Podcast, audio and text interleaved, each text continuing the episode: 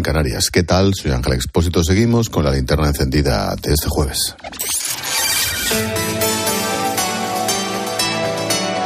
Con Expósito, la última hora en la linterna. Cope, estar informado. La noticia de la tarde te la hemos ido contando en directo desde que hemos encendido esta linterna. El incendio de un edificio de 14 plantas en el centro de Valencia.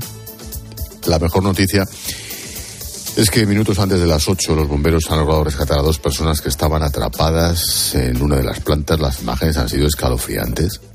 Durante más de hora y media hemos visto a un padre y a su hija en la terraza de un piso, aguantando a lo alto del edificio ante el inconmensurable trabajo de los bomberos subidos a una grúa frente al fuego, jugándose la vida. Bueno, pues les han sacado de ahí. El fuego nos ha dejado un total de 13 heridos por ahora. Imagínate lo difícil que ha sido el rescate. Seis de ellos son bomberos. El resto los vecinos. Todos están siendo atendidos en distintos hospitales de la ciudad. Jorge Suárez es el subdirector general de emergencias de la Generalitat Valenciana. Se ha activado un primer teléfono de información a personas que pueden verse afectadas por emergencia, que estamos trabajando con el 112. También y exclusivamente en modo preventivo pues, se están activando centros de posibilidad pues, de hoteles algún centro de aquellas personas que tengan que ser albergadas eh, y que se hayan visto por esta vivienda. En este momento es la única información que les podemos dar. Seguimos actuando, el incendio está actualmente activo. Se han vivido momentos muy angustiosos, nos lo han contado de primera mano los propios vecinos que han tenido que salir literalmente pitando de sus casas, de sus locales. Uno de ellos se llama Alejandro, ha sido uno de los primeros en abandonar el edificio. Estaba trabajando en un comercio en la planta baja. He sido más bien de los primeros en salir. Justo estaba, he salido a hablar por teléfono con un compañero de, bueno, de, de, otra delegación y me venía de frente una chica que iba pasando los perros, me ha avisado que había fuego arriba en el edificio y ya me he girado y digo, hostia, y y me lo he encontrado. Ha sido nada más empezar cuando estaba empezando en el, la primera vivienda. Bueno, nosotros en la tienda éramos cuatro trabajadores con dos clientes. Hemos salido todos a tiempo por suerte y luego también, claro, yo me he ido mmm, corriendo hacia el conserje para avisar a los vecinos para poder evacuar a toda la gente posible. Lo peor parece que ya ha pasado, pero hasta ahora seguimos viendo el fuego en esos bloques. El incendio está activo. Nos vamos hasta la zona a conocer la última hora. Allí está nuestro compañero Pascual Claramonte. ¿Qué tal, Pascual? Buenas noches. Buenas noches, Ángel. Oye, ahora mismo, hazme una foto. Pues ahora mismo la foto es la de un edificio con dos bloques, como estamos contando durante toda la tarde. Ya cada vez la imagen más negra, Ángel. La, fachada completamente arrasada, eh, restos incluso de los balcones, de las cornisas que, han caído al suelo durante la tarde. El fuego sigue activo, como estás contando, lo podemos eh, apreciar a través de algunas eh, ventanas del edificio, y cada, pero cada vez sí que es cierto que con, con menos intensidad. El viento sigue soplando con fuerza y el humo, aunque ya sea a mucha menos velocidad y en menos cantidad, sigue saltando por eh, encima de, este edificio. ¿Se sabe algo de los vecinos? ¿Balance en algún sentido? Balance en algún sentido. Escuchábamos al subdirector de emergencias en tu apertura decir que se iban a activar plazas de hoteles. De hecho, en una de las calles muy próximas a, al incendio estamos viendo en los últimos minutos llegar a decenas de autobuses de la empresa municipal de transportes de la MT de Valencia para trasladarlos a todos los desalojados a un, a un hotel. Ya hay al menos eh, 50 plazas fletadas, nos contaban. Y también la imagen, ¿no? De calle a calle, de bolsas con bocadillos, botellas de agua para, para dar servicio a estas personas que, que, han tenido que salir pitando de sus edificios. Como nos contaba este vecino, que además es administrador de una de las fincas, lo que más llama la atención, lo que más les ha llamado la atención ha sido la velocidad a la que se propagaba el fuego en el octavo y de ahí se ha ido para arriba y para abajo. Sí, sí, de, de, administradores y vecinos vivimos en la finca. Y mira cómo se propaga, porque esto ha sido súper rápido todo. Lo pillábamos justo instantes antes de subir a uno de esos autobuses que van en rumbo de un hotel céntrico en la ciudad de Valencia para, para pasar la noche. Gracias, Pascual, otra vez. Gracias a ti, Ángel. Hasta luego. A esta, a esta hora quiero saludar en directo a Adriana Banu, es gerente de la empresa que administra la finca del edificio afectado. Ella también es vecina del bloque. Adriana, buenas noches. Buenas noches. Oye, lo primero, ¿cómo estás? Por los vecinos que tú conoces, ¿cómo estáis? Pues bueno, yo estoy un poco drogada, con, me han dado diazepam. Vale, los vecinos, muchos están bien, otros que no saben, no sé, no se han localizado y todo esto intento eh, recabar información, pero de momento, pues nada, he proporcionado todos los datos que tenía de los vecinos, les he traído del despacho toda la documentación que tenía, ¿vale? Para que puedan, eh, eh, puedan localizar cuanto antes y a raíz de ahí yo sé que cuando he venido había gente que estaba en en séptimo piso o un octavo piso en el balcón. No sé si los han rescatado o no los han rescatado, no tengo ni idea porque a partir de ahí no hemos tenido tan buena visibilidad y, tampoco información al respecto. Había, había un padre y una hija en un balcón durante toda la tarde y los han conseguido rescatar con vida los bomberos. no sé si te refieres a esos dos, ojalá, esas dos personas. eran estos, sí, pero sé que había dentro de casas gente y ahí no lo sé. Claro, eso es, lo que habrá, eso es lo que habrá que esperar. Oye, por lo que sabes, ¿cómo ha sido? A ver, en principio, al parecer, ha, sido de un cuarto piso, un cuarto, cuarto, quinto piso, ¿vale?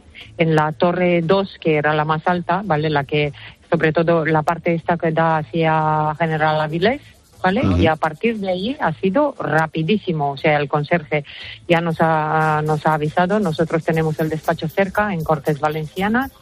Y uh, nada, se ha llamado los bomberos. El, el conserje con un vecino intentó apagar el fuego, pero no pudieron. Cuando han visto que esto se pone serio, pues han llamado a los bomberos y nada, han venido los bomberos, pero vamos, el fuego se ha propagado a la velocidad, o sea, como si le hubieran puesto gasolina encima, pues es esto. Lo que no me explico es esta situación.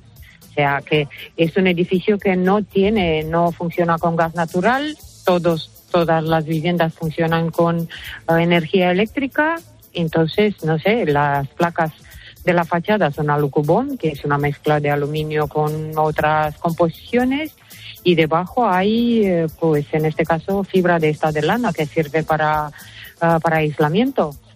¿Qué habrá sido esa fibra? Mm, no me atrevo a dar de ningún verdicto porque entiendo que ahí serán los técnicos los que puedan opinar al respecto, pero debe haber algo que en este caso pues ha generado este desastre porque semejante situación yo no recuerdo haber visto al menos en Valencia los años en 22 años yo no he visto semejante no, no, las imágenes son las imágenes son de, película de terror sí, totalmente sí sí exacto exacto.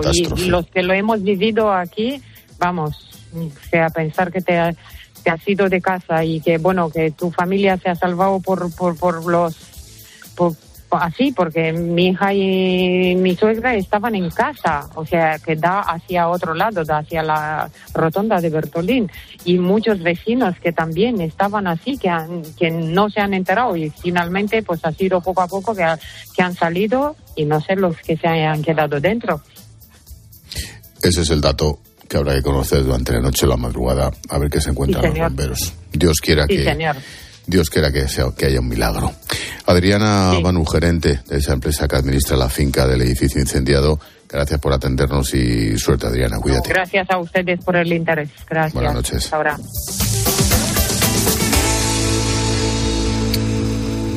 Tiempo de tertulia con Agustín Peri y con David Alandete. Escuchas la linterna. Con Expósito. Cope, estar informado. Peri, Agustín, buenas noches. Buenas noches. Alandete, desde Washington. David, buenas noches. hola Ángel y hola jefe. hola. Hola. No, pero cuando dices jefe, vamos a ver. no, no, no, no, eso me ha sentado muy mal. O sea, hola Ángel y hola jefe. Pero el que, pero el que tertuliata será hola jefe, hola Agustín. No, es pues que hola jefe y hola jefe.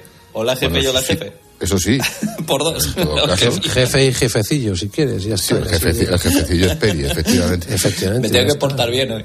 Oye, chicos, eh, me pongo serio, aunque sea un minuto, porque luego la actualidad política viene como viene, ¿no? Pero, pues yo desde lo de la torre está aquí en Madrid, la torre de oficinas, el edificio mm. aquel aquí en Cuzco. Windsor.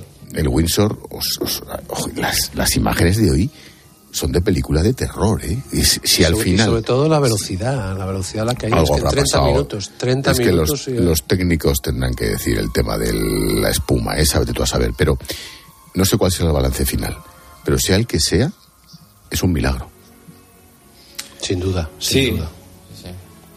Yo ahí, porque 138 viviendas me parece y que bueno, oye, mm, tenemos que cruzar los dedos porque no se haya quedado nadie dentro, pero que haya podido salir todo el mundo, que haya. ¿Qué pasa, no? Pero en cualquier claro, caso. por eso digo cruzar los dedos, ¿no? Pero es, seis heridos entre los vecinos, siete, me parece increíble, increíble.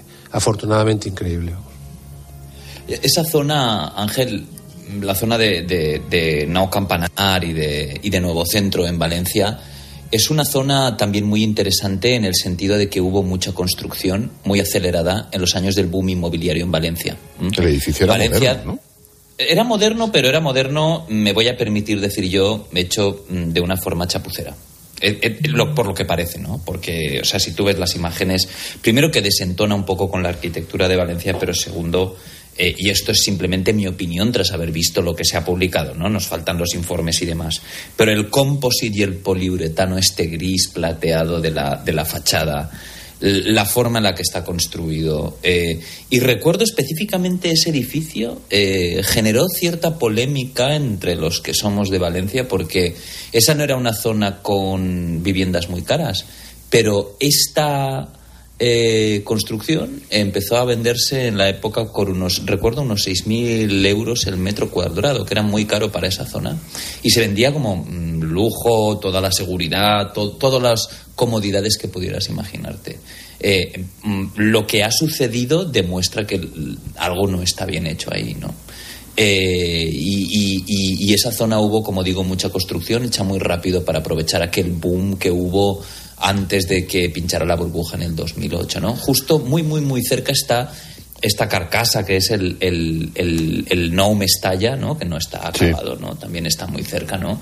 y hay muchos, hay bastantes edificios eh, abandonados. Este edificio, de hecho, si no recuerdo mal, fue incluso eh, reposeído por el banco en un momento, si no me falla la memoria. En fin, esperemos que se obre el milagro me imagino el trabajo de los bomberos ahora en tándem, puerta por puerta en esa casa, a ver qué se encuentran. Hasta ahora me estaban recordando seis bomberos heridos, siete vecinos. En fin, por ahora el milagro existe, a ver qué pasa dentro de un rato y durante esta madrugada. Bueno, familia, entramos en el politiqueo patrio, Necane, un nombre propio, Super Coldo. Eso es, Super Coldo, que ha quedado en libertad con medidas cautelares. es el asesor... tenía el pollo al salir del de José Luis Ábalos ha comparecido esta mañana en la Audiencia Nacional y como el resto de los detenidos que ha pasado ante el juez, se ha acogido a su derecho a no declarar. Tendrán que comparecer periódicamente, eso sí, en el juzgado y no podrán salir de España. En clave política, varias declaraciones. Alberto Núñez Feijóo pide explicaciones a Sánchez. En cualquier gobierno serio hoy mismo debería el presidente del gobierno dar una rueda de prensa Queremos saber qué información tienen los ministros que compraron esas mascarillas y queremos saber qué información tienen los presidentes autonómicos del Partido Socialista que también compraron esas mascarillas. Isabel Díaz Ayuso sobre las referencias del PSOE a su hermano. Tenemos que soportar cómo una maquinaria gubernamental, con todo su peso y su influencia, pretende difamar a mi gobierno, mi familia y a mí. Y a todos ellos les digo, les digo una cosa, la fruta me gusta muchísimo. Y en el PSOE y en el gobierno lo que hacen es tratar de echar balones fuera. Escuchamos a Santos Cerdán, a Pachi López y a Ángel Víctor Torres, uno de los que contrató, por cierto, a la empresa implicada en esta trama. Vamos a ver qué es lo que hay de verdad. La corrupción no la aceptamos. Vinimos a este gobierno de España quitando un gobierno corrupto. El gobierno del Partido Socialista y el Partido Socialista es un partido limpio. Si alguien se ha enriquecido, nos parece inmoral y nos parece indecente que la policía investigue a fondo, que la justicia juzgue y que los culpables paguen. No vamos a sacar conclusiones nosotros antes que la propia justicia porque al margen o junto a lo que es la ilegalidad, la supuesta ilegalidad, está el hecho de que se hacía en un momento tremendamente difícil en el que estábamos luchando para salvar vidas. Y un testimonio más importante, el alcalde de León, José Antonio Díez, ha contado en Mediodía Cope cómo Coldo le amenazó. El profesor Coldo se acercó a mí para decirme, entre otras cosas, pues que al secretario de organización del partido no se le señalara con el dedo, yo le dije claramente que yo era el alcalde de la ciudad de León y que yo me debo a todos mis ciudadanos y por tanto que, que no era procedente lo que me estaba diciendo. Y por otro lado, bueno, pues me dijo que, estuviera atento porque le quedaban tres años para joderme. lo que viene siendo un matón de discoteca, perdón para los vigilantes de discotecas, o un matón de un puticlub, que eso sí que, en fin, parece que le, le acredita. Digo que cuando dice Santos Cerdán, quitamos un gobierno corrupto, aquello de la Gürtel fueron 200.000 euros. Aquí se habla hasta de 50 millones, ¿no? ¿O estoy yo equivocado, Peri? Por ahora, 53. Por ahora, por ahora, por ahora. Por, sí por sí, ahora, que se eh, sepa, contratos de 53, eh, las mordidas, pues en algunos casos, por lo que estábamos contabilizando al cierre de esta edición, íbamos por 14 millones. Pero eh, aquí lo, lo relevante, eh, aparte de la sandez de Santos Cerdán y la hipocresía, porque parece que Tito Berni ya se ha olvidado. Parece que, que además yo creo que tiene una conexión al menos sentimental, ¿no? Los No, no, no, no, no, no, perdona. En el mediador no es sentimental. Ya lo sé, ya lo sé, ya me has pillado. Pero vamos, que tienen una, una serie de, aspectos que yo, yo lo decía hoy, ¿no? A los compañeros, digo, a mí, a mí cuando conocí a Coldo me recordó a Luca Brasi, con lo, lo cual quiere decir que Ábalos me recordaba al padrino, ¿no? Porque yo nunca lo entendí, yo, lo- yo, yo a Coldo, que nunca interactuaba con él, pero me llamó la atención que de las pocas veces que yo me reuní con Ábalos, en un hotel, en un restaurante de un hotel, eh, Coldo se sentó detrás. Y hombre, yo he estado con políticos con escoltas y los escoltas nunca entraban en el restaurante en los años de plomo, sí, pero después de los años de plomo no, tú no te sentabas Es que- en un que- restaurante. no, no, no, es que no era una escolta, Peri, era como la sombra. Era la sombra, era, era pues sí, era, no, no consiglieri, porque yo creo que no tienes las neuronas para ser consiglieri, no pasaría de soldado, pero, pero ahí lo tenías. Y yo cuando lo nombró consejero de Renfe, un día que me encontré a Valos, digo, pero ¿me quieres explicar qué hace consejero de Renfe? Y me contestó Valos, bueno, porque yo quiero tener a alguien que se entere de las cosas, que me vigile a la gente.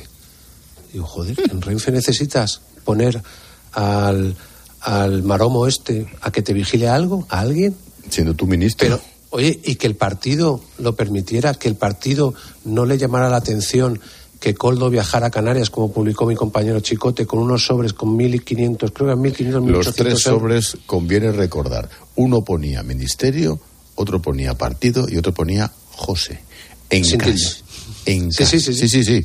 Lo del José tiene todo el interés. De- de- después de, de, eh, de, en plena pandemia, irse luego a un hotelazo, no, perdón, era en la crisis de la inmigración, una- a un hotelazo con, con gastos en, en champán francés y demás, y tú le, le pedías explicaciones y te decía, no es que al ministro le gusta viajar con dinero en efectivo.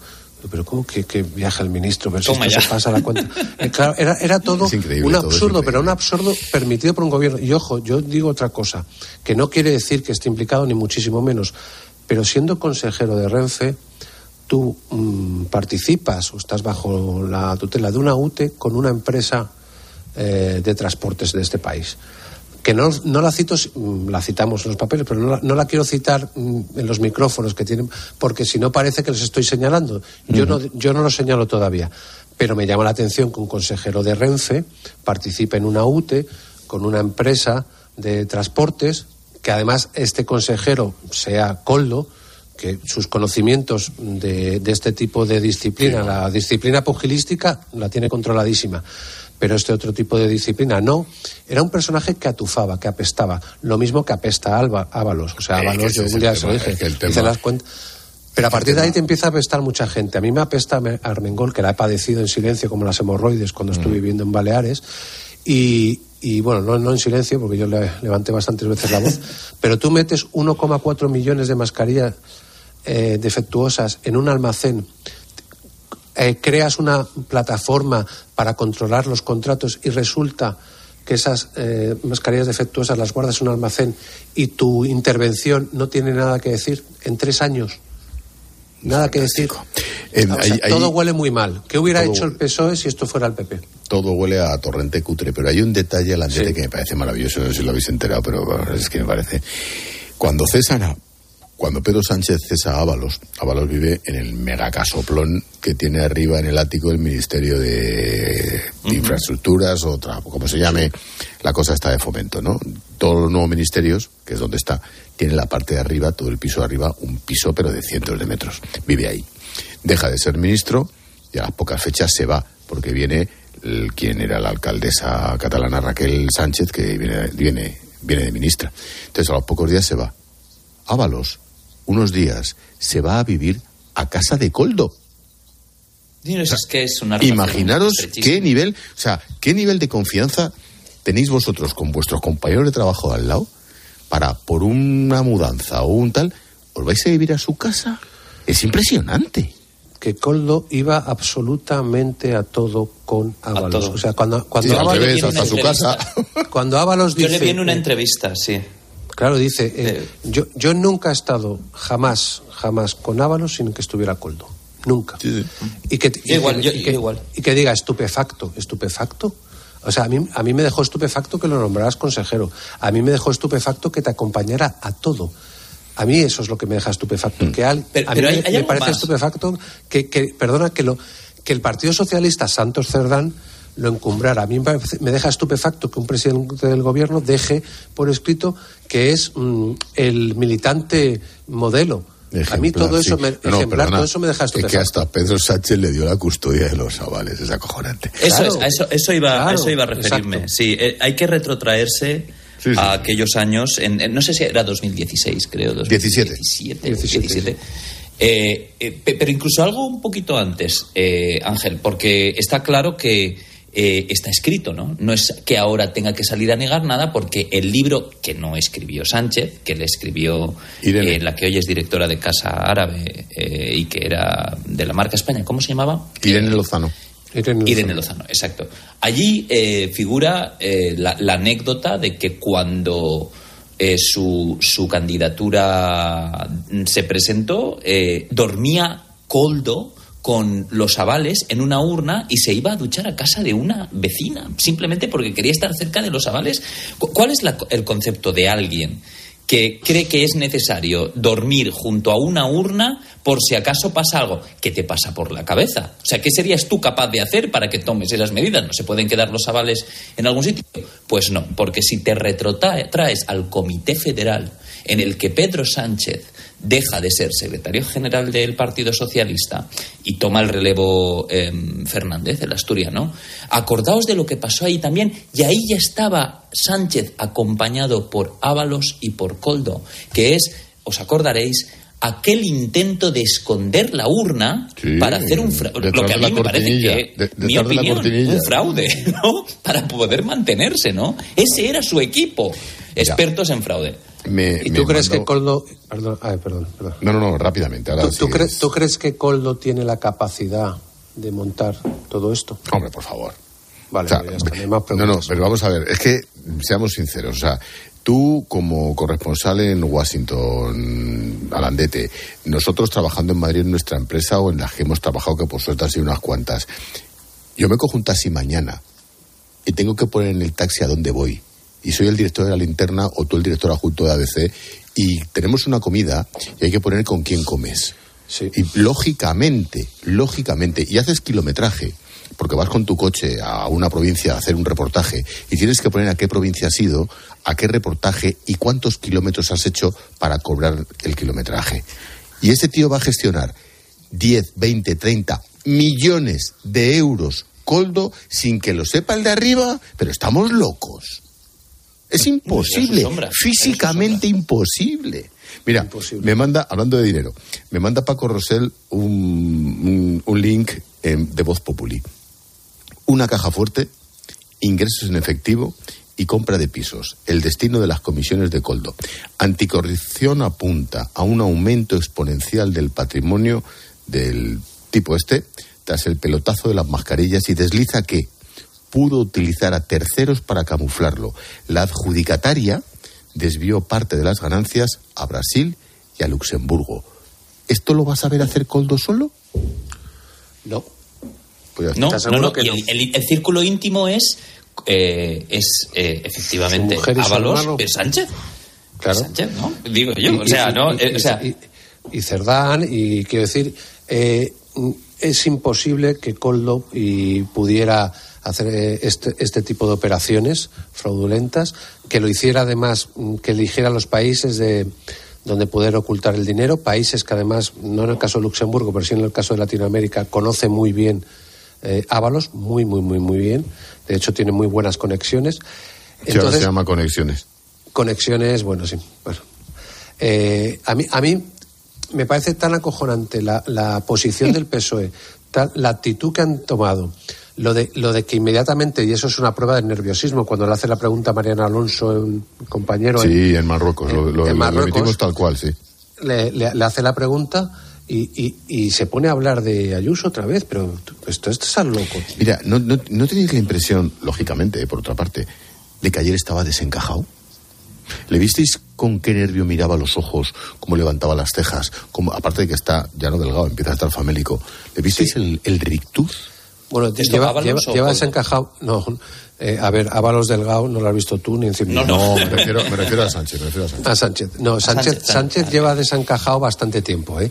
Eh, bastante tiempo, porque os recuerdo, entre otras cosas, que tiene ¿No es el espejo del deadline. alma la cara? No, el deadline, ¿no? Que tiene el 7 de marzo de deadline para otras cositas, no, no menores, ¿no? Como la amnistía. Y, y es- está desencajado. Y además es un hombre que todos los periodistas lo comentamos siempre, ¿no? Que se le nota cuando algo le molesta. Sí, sí, sí. sí. Y, y- y se le nota por el gesto este que hace de morderle, el, eh, de cerrar la dentadura, que se le hace toda una curva, ¿no? En, la- en el rostro. Y, y el otro día, efectivamente, en lo que comentas, ¿no? De Marruecos, se le, se le vio ese gesto, ¿no? Y esa cara contrariada que a veces empieza a girar la cabeza, a mirar a, a varios lados, como, como el rey Sol al que le han hecho una pequeña herida, ¿no? Que le han molestado. Pero a mí lo que siempre me llamó la atención es que cuando él echa a Ábalos, que Ábalos tiene una versión que no voy a desvelar porque no sé si me la contó en off, de por qué le echó, de por qué le echó Pedro Sánchez, a mí lo- luego lo rescató. Es verdad que no lo han nombrado embajador en ningún sitio, eh, como a otros, Tú pero... ideas. Bueno, mm, sí, podría ser, sí. O, o- o concejal de, fiest- de festejos. O de carnavales, que se le dan bien también. Pero, pero no, lo, no, lo, no lo rescato, pero no lo acabo de, de- de matar. Y, y a mí eso No, no, también la, prueba tiene, la prueba la tiene que que siendo diputado, claro, claro. Claro, claro, yo, a ver, yo estos son mm, sospechas de, de- de perro viejo, pero algo tiene que saber de los tiempos de Delsi, ¿eh? de cuando le hizo ponerse el pijama, eh, casi ir en pijama, y os recuerdo quién la acompañó a Balos a lo de Delsi. Coldo. Coldo.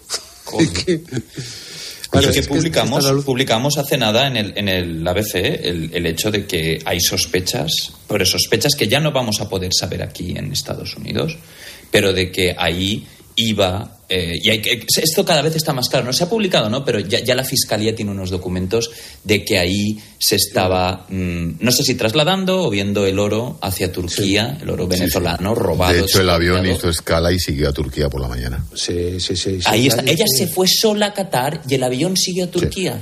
Y luego ahora la fiscalía dice aquí que el oro robado a Venezuela se estaba refinando de forma ilegal en Turquía y, ah, que tiene que hacer escala en... en, en- pero de toda esta trama de repente haces escala con Mira, las creo- sospechas de que va ese oro robado y ahí aparece Coldo con, con Ábalos. O sea, es Mira, no creo que tiene creo que, creo que mi compañero Antonio Mora tiene el corte maravilloso aquel del pasillo del Congreso, cuando le preguntan a Ábalos lo de "¿Te- te- ¿teme usted algo de lo de Delcy Rodríguez, tal y cual?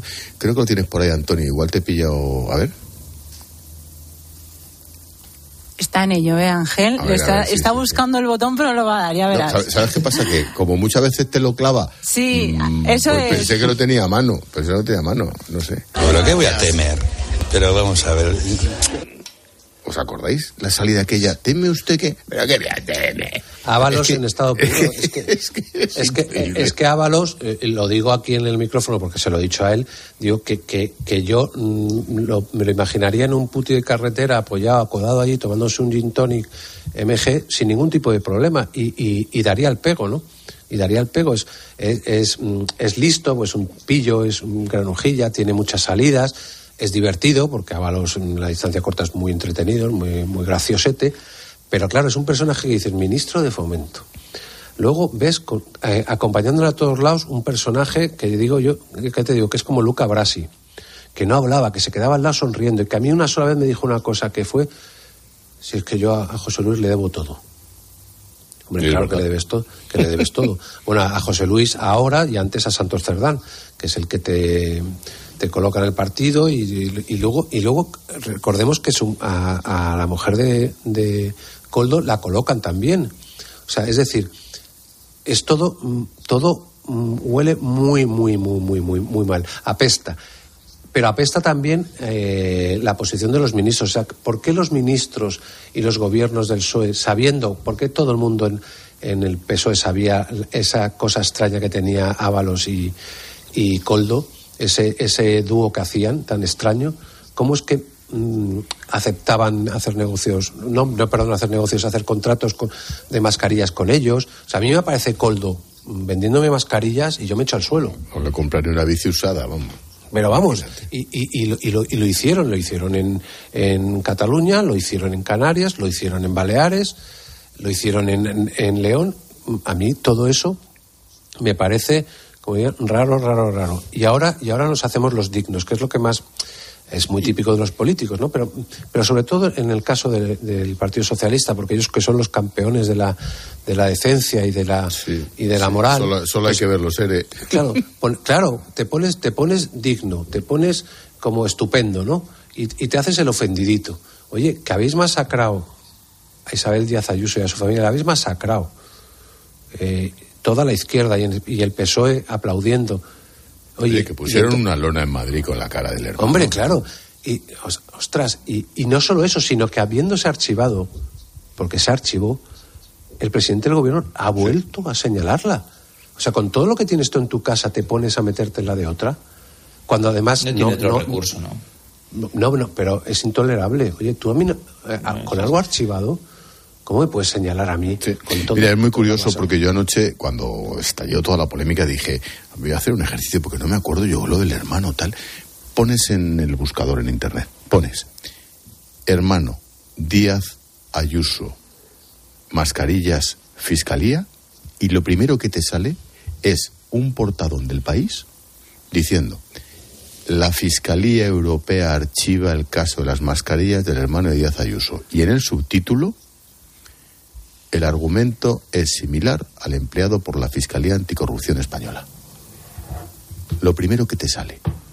es impresionante, ¿eh? Es alucinante. Pero oye, escupe para arriba que, que igual te cae. Hay Digo una que. cosa, Ángel, muy hay rápido, una cosa porfa. ahí que de- Sí, sí, sí. Comentabas el mensaje que te mandaba Rosel y la labor de Voz Populi, la labor, la labor de Chicote en el ABC, la labor de Álvaro Nieto en The Objective. Esta gente. Y Olmo- y Olmo en el Confidencial, Y sí, Olmo en el Confidencial. Esta gente fue señalada, insultada. Yo recuerdo la virulenta pero brutal reacción contra Chicote, no solo de Colde, sino también Pablo Iglesias defendiéndole, ¿no? Esto se ha, sobrepasado. O sea, toda esta gente que salió, estamos en un, en un entorno completamente trampista, ¿no? En el que apuntas a la corrupción, informas de que Coldo y el otro se han ido a 10 países después de dejar el gobierno, se han ido a Guinea Ecuatorial, a la República Dominicana, eh, en una especie como de tour, de no, no ya sabremos de qué era ese tour. Pues mira, mira, mira, mira dónde, mira dónde publica Voz Populi que blanqueaban la pasta. Pues mm, de, de aquellos, de aquellos países se sabe que Guinea, que es un sitio muy lógico para ir de viaje medio turístico, Guinea Ecuatorial, República Dominicana, un tercer país al que fueron los dos que no se sabe, y al resto fue Coldo solo, que como todo el mundo sabe, Coldo es un aficionado a los deportes de élite o al turismo de alta clase por el mundo. Venga, hombre. En fin, que, esto continuará. Dejadme, dejadme dos minutos, por favor. Hola, Paloma. Hola Ángel. Mensajito de mutua. Sí, eh, nos encontramos con esa chica que está ahí tirada en medio de la nada, que se ha quedado con el coche tirado y que lleva horas esperando a su compañía de seguros. Bueno, pues acércate y dile que, oye, que en la mutua, además de tener una gran asistencia en carretera, le van a bajar el precio de cualquiera de los seguros, sea cual sea. Hay un teléfono 91 555 5555. Te lo digo, te lo cuento. Vete a la mutua. Las condiciones en mutua.es.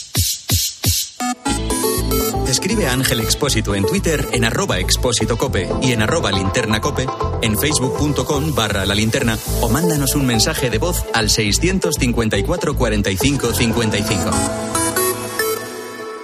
Hace nada eras un bebé. Y mírate, todo un hombre. Con tu trabajo, tus amigos, tu casa. Ay, estoy muy, muy orgulloso de ti, hijo mío. Gracias. ¿Puede arreglar la cisterna o...? Tengo que encargar una pieza, pero sí, hijo mío, sí. Por 17 millones de euros uno se hace padre de quien sea. Ya está a la venta el cupón del Extra Día del Padre de la ONCE. El 19 de marzo, 17 millones de euros. Extra Día del Padre de la ONCE. Ahora cualquiera quiere ser padre. A todos los que jugáis a la 11, bien jugado. Juega responsablemente y solo si eres mayor de edad. Escuchas la linterna. Y recuerda, la mejor experiencia y el mejor sonido solo los encuentras en cope.es y en la aplicación móvil. Descárgatela. La relación se hace más intensa cuando no hay distancia. Acércate más, siente más. Cupra León. Ahora por 27.900 euros con 5 años de garantía y mantenimiento. PVP en Península y Baleares para unidades en stock financiando con Volkswagen Bank. También híbrido enchufable. Descubre más en cupraoficial.es. ¿Y tú? ¿Por qué necesitas fluchos? Porque es tiempo de pensar en lo que te gusta, en la moda que te hace sentir vivo, chic, casual, sport. Nueva colección de otoño-invierno de fluchos. La nueva moda que viene y la tecnología más avanzada en comodidad unidas en tus zapatos. ¿Y tú? ¿Por qué necesitas fluchos? Fluchos. Comodidad absoluta. Quiero explorar sin importarme cuando volver el exterior. Quiero formar parte de él. Vale, bichito. Nos vamos a Disneyland París. Reserva durante Semana Mágica en viajes el corte inglés sin gastos de cancelación. Precio de referencia 144 euros por persona y noche en el Disney Hotel Cheyenne con entradas incluidas. Plazas limitadas. Consulta condiciones. Ven a Disneyland París con viajes el corte inglés volando con Iberia. Si entras en cope.es tienes la radio en directo, contenidos exclusivos y todos los programas de cope para escucharlos cuando quieras. El tobillo de Budimir después del penalti no pitado a Osasuna. No, no, el tobillo vuelta. Nosotros podemos ser árbitros, bomberos, periodistas o médicos, pero tenemos ojos y lengua para opinar. Entra ya en cope.es.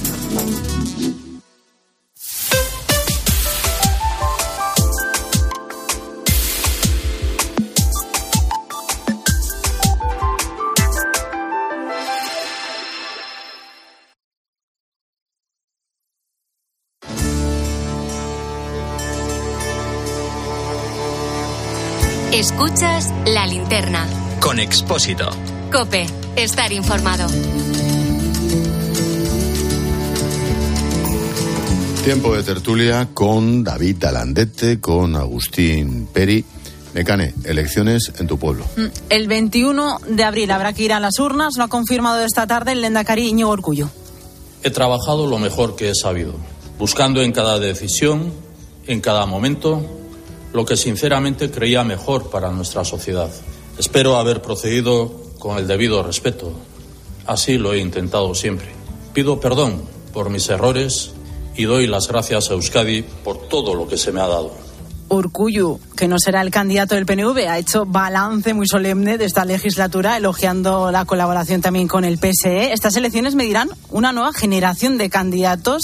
Y Manuel Pradales, PNV, Pello Chandiano de Bildu. El PSE presenta a Eneco Andueza, Javier de Andrés por el PP y solo repiten a Maya Martínez de Vox y Miren Gorrochategui de Podemos, salvo que al final Podemos y Sumar se unan, que ahora mismo eso no es posible. Así que Sumar tendrá como candidata a Alba García. ¿Cómo, fíjate, yo más allá de, lo más lógico sería que vista las encuestas la suma diera PNV PSOE y la- se repitiera lo que existe ahora mismo en la, la, la pero mm, Alandete, ¿cabe alguna posibilidad de que el PSOE pacte con Bildu, visto lo visto? Hombre, eh, eh, eh, como tú bien dices, visto lo visto, eh, Mira Navarra, posibilidades todas. No, en posibilidades todas. Yo creo que estamos en una época completamente diferente, perdón, una época completamente diferente, una época en la que eh, las directrices centrales del, del partido marcan que se puede pactar literalmente con cualquiera. Y si es Bildu, yo creo que va a ser Bildu con tal de tocar un poco de poder. Y te digo esto en lectura un poco de lo que ha sucedido en Galicia, ¿no? Donde estamos casi en la desaparición del Partido Socialista.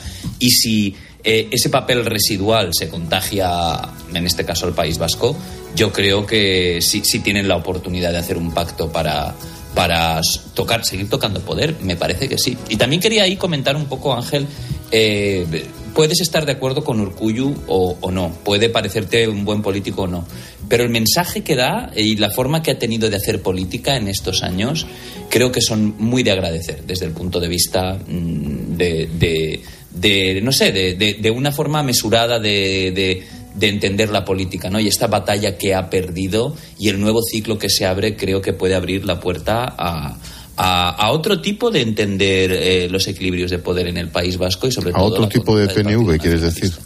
Es, a eso me refiero, a un PNV más echado al monte, ¿no? Y si el ejemplo de Cataluña sirve de algo, eh, pues eh, veamos, ¿no? Peri. Hombre, yo creo que con Pedro Sánchez ya, ya hemos aprendido hace mucho tiempo que nos equivocábamos cada vez que decíamos eh, no lo va a hacer, esto, a esto no se va a atrever. y se atrevía, vamos, se atrevía. O sea, nos hemos equivocado continuamente, ¿no? Eh, entonces yo creo que en este caso la peculiaridad, con la diferencia con Galicia es que solo tenía un partido con el que, pactar, que es el BNG. Aquí tiene que decir entre papá y mamá, entendiendo que papá es el Y, vice- y viceversa en Madrid, ¿eh?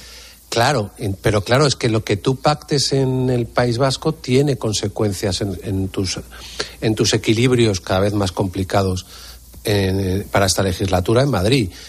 Eh, ¿Qué le vas a hacer? ¿Le vas a dar, por ejemplo, un gobierno a Bildu y vas a echar al PNV? Cuando el PNV fue el que se facilitó Claro, la moción. Claro, no, no, bueno, sí, pero lo de la memoria, tiene la memoria del pez de Nemo, o sea, eso le da igual. ¿no? Pero me refiero que, que, claro, luego tienes que acabar la legislatura, y queda mucha legislatura, con el PNV apoyándote. Eh, es muy complicado eso. O sea, en Galicia mm, tomó la decisión de jibarizar su partido, de convertirlo en comparsa.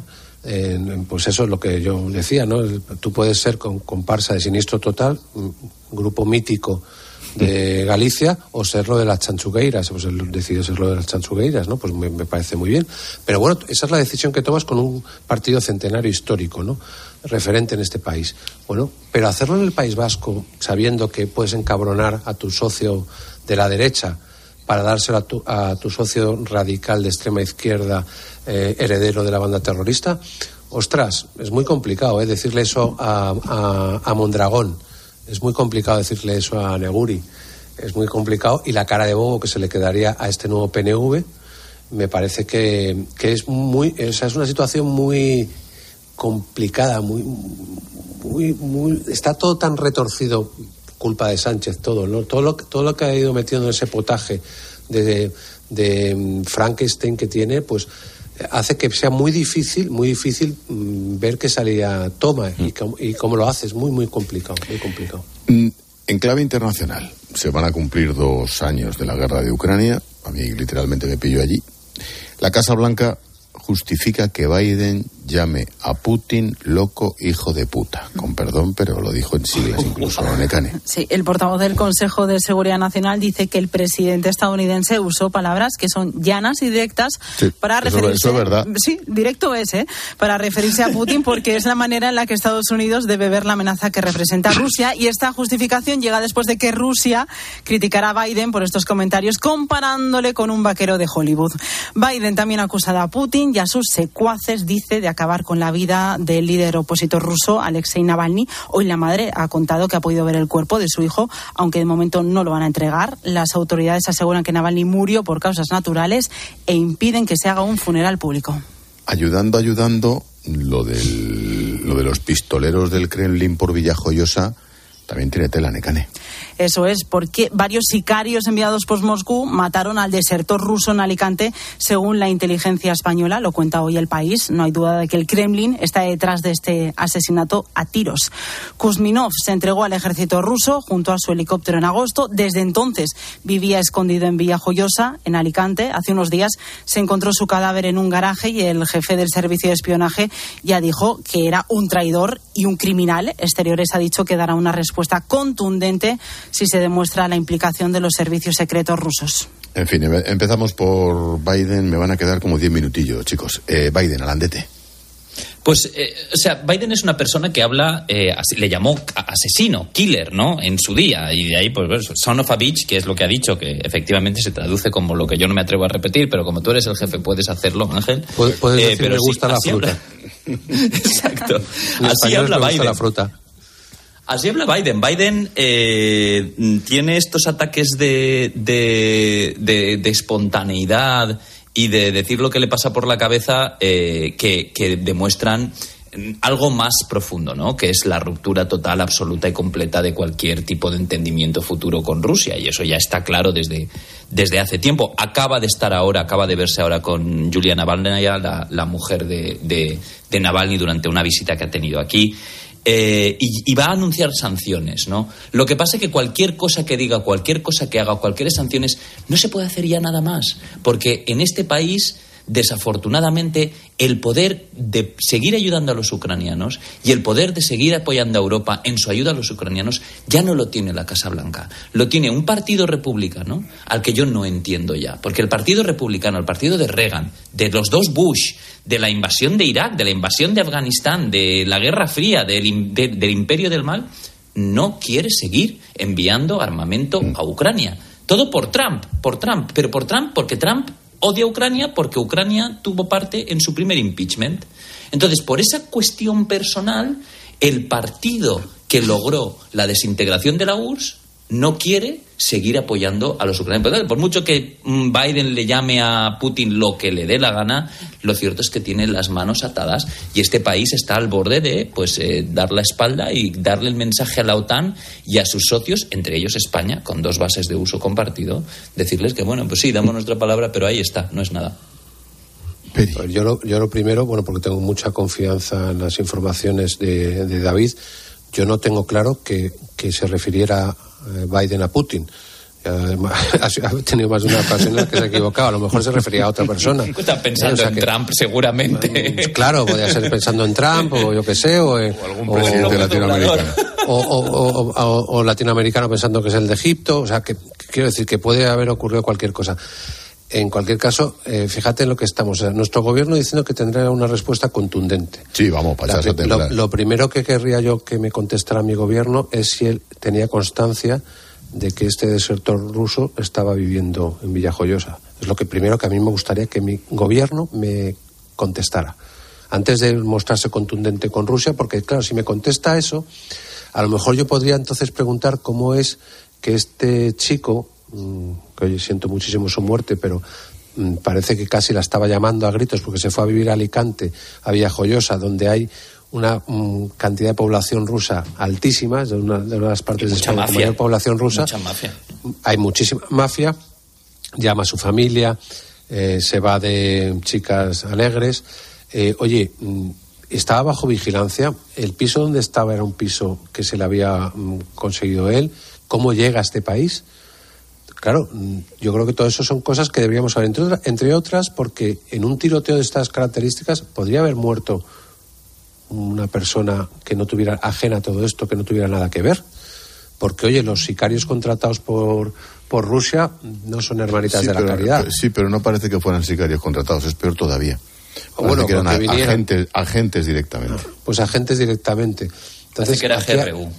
Claro, pues fíjate, o sea, aquí entonces hay también muchas cosas que nos tendrá que explicar desde luego Putin y que no lo va a hacer, pero también nuestro gobierno. Y, no la, hay, una cosa hoy, Agustín. Mira, mira, me, me manda, me manda Arturo, un compañero, desde, desde Alicante. Empadronados en Villajoyosa, datos oficiales, 867 rusos y 1.210 ucranianos. Se dice pronto, ¿eh? Fíjate y muchos ucranianos son rusos, Moraira, Calpe, imagínate toda la comarca. Solo en Villajoyosa, esos que os he dicho.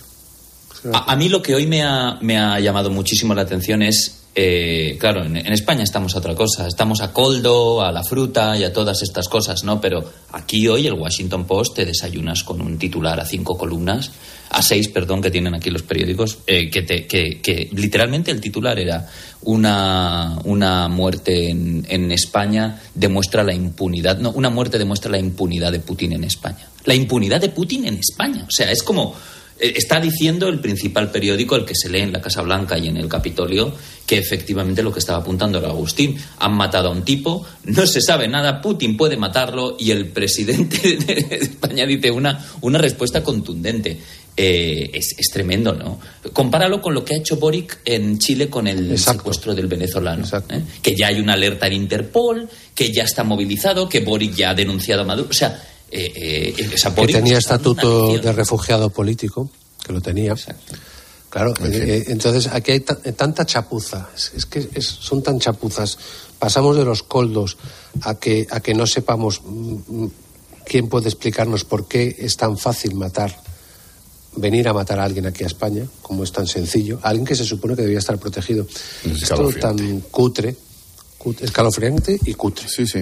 Hubo ocho espías del GRU, inteligencia militar, en, en el en 2017 y, y- y es como que pudieron entrar, irse. Sí, uno sí, que venía de matar a uno que venía de matar a de intentar matar a, a- a aquel, al espía aquel, al Litvinenko, ¿no? Es, es que Sí, Tinenko en Londres.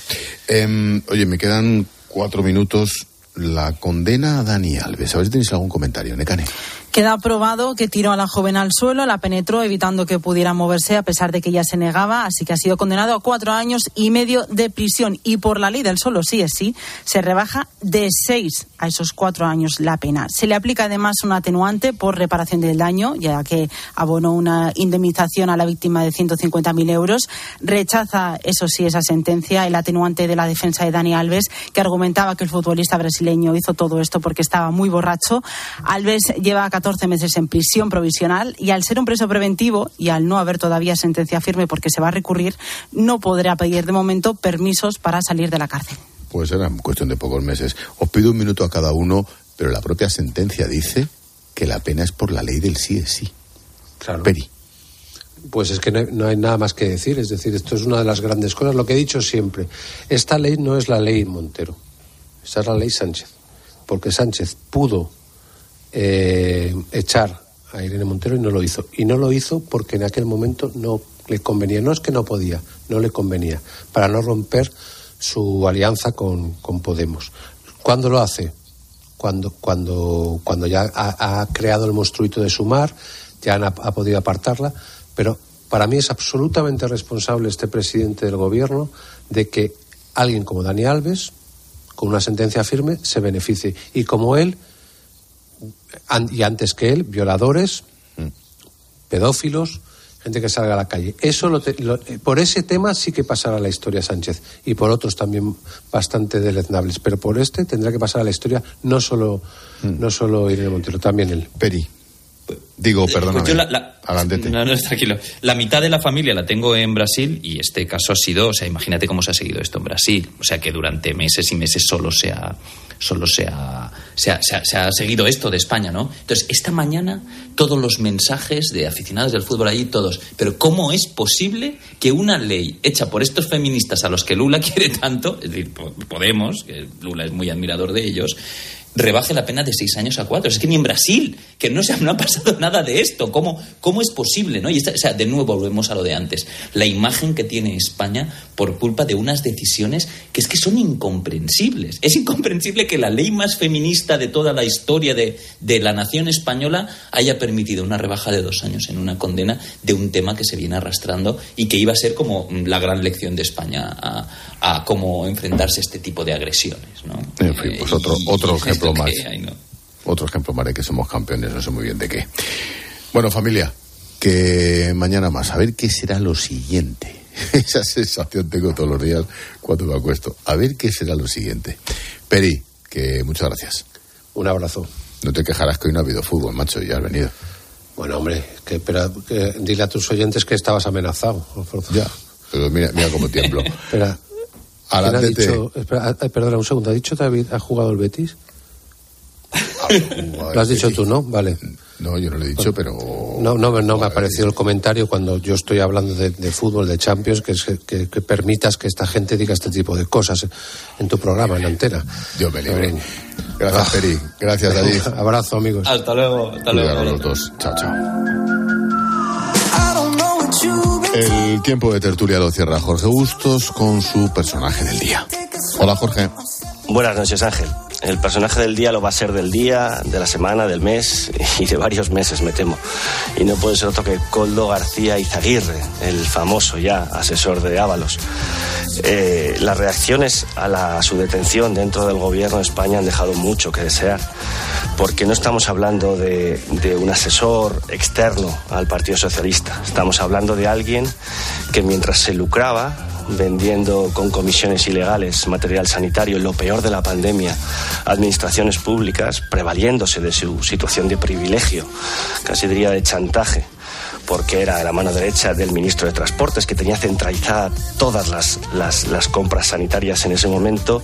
Estamos hablando del corazón del sanchismo. Ábalos no solo era el ministro de Transportes, era el secretario de organización. Una llamada suya bastaba para que Francina Armengol en Baleares o Ángel Víctor Torres en Canarias o Marlasca en Interior acudieran a esa empresa en concreto para comprar mascarillas con un sobrecoste que está investigando la Guardia Civil. Esto es un caso de corrupción especialmente inmoral, porque lucrarse con, con, con el dolor de tanta gente y con el dinero público de todos los españoles reviste especial gravedad. Vamos a ver hasta dónde llega, pero de momento la reacción del gobierno y, y, del timorato Ábalos está siendo muy decepcionante. Más les valdría poner un cortafuegos ya, suspender de militancia no solo a Coldo, sino exigirle la devolución del acta a Ábalos si quieren que este caso no escale hasta lo más alto del sanchismo.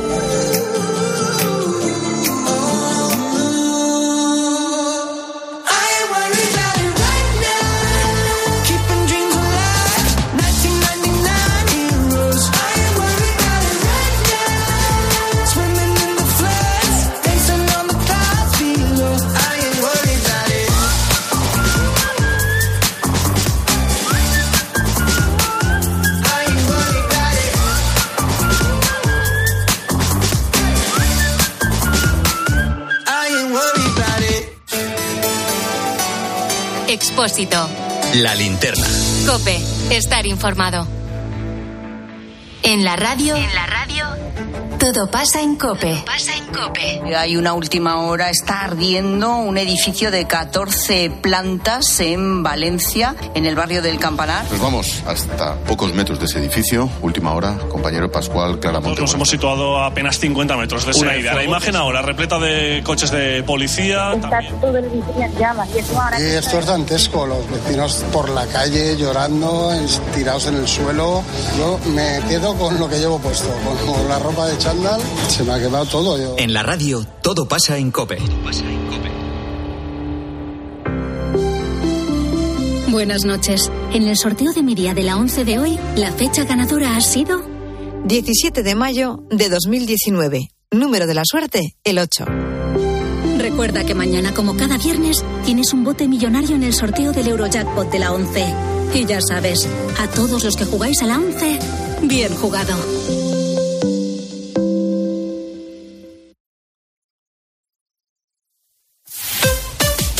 Escuchas la linterna. Y recuerda, la mejor experiencia y el mejor sonido solo los encuentras en cope.es y en la aplicación móvil. Descárgatela. Este invierno ahorra un 80% en tu factura energética. Con Aerotermia Ecodan de Mitsubishi Electric tendrás calefacción, aire acondicionado y agua caliente en un único sistema eficiente y sostenible. Este invierno márcale un gol a tu factura energética con Mitsubishi Electric. Consulta el consumo energético en ecodan.es. Ecodan es tu aerotermia. Los ofertones de fin de semana de Alcampo. Costillar de cerdo fresco por solo 5,95 euros el kilo. ¿Qué? ¡Wow! En tu tienda web y app alcampo.es. Oferta disponible en Península y Baleares.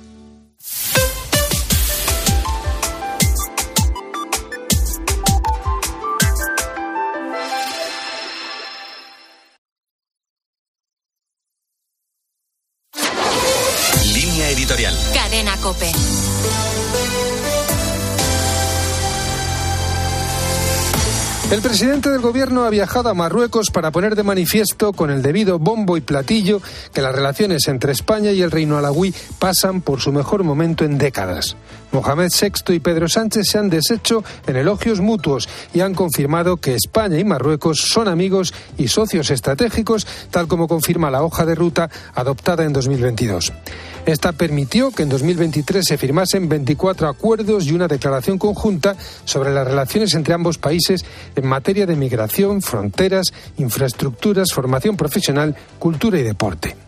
La citada hoja de ruta se acordó en abril del 22, un mes después de que el presidente del gobierno español hubiera remitido una carta al rey alawí en la que certificaba que el gobierno de España apoyaba la política marroquí con relación al Sáhara Occidental posición que tras la visita de ayer miércoles ha confirmado la propia Casa Real marroquí mediante una nota pública. Quienes defendieron el giro de la política exterior española alegaron hace dos años que este paso permitiría una mayor cooperación en la lucha contra el yihadismo y el narcotráfico, al tiempo que favorecería la cooperación en materia migratoria. La presión de Marruecos sobre España supuso la victoria del primero a cambio de una magra tranquilidad para España. El precio ha sido abandonar el consenso nacional en torno a la política en el Magreb, la enemistad de Argelia y entregarse a las pretensiones de Rabat, que ha conseguido de España una posición laxa y extremadamente transigente en todos los campos. Por lo demás, ningún acuerdo ni avance tangible tras la visita de Sánchez ayer a Marruecos.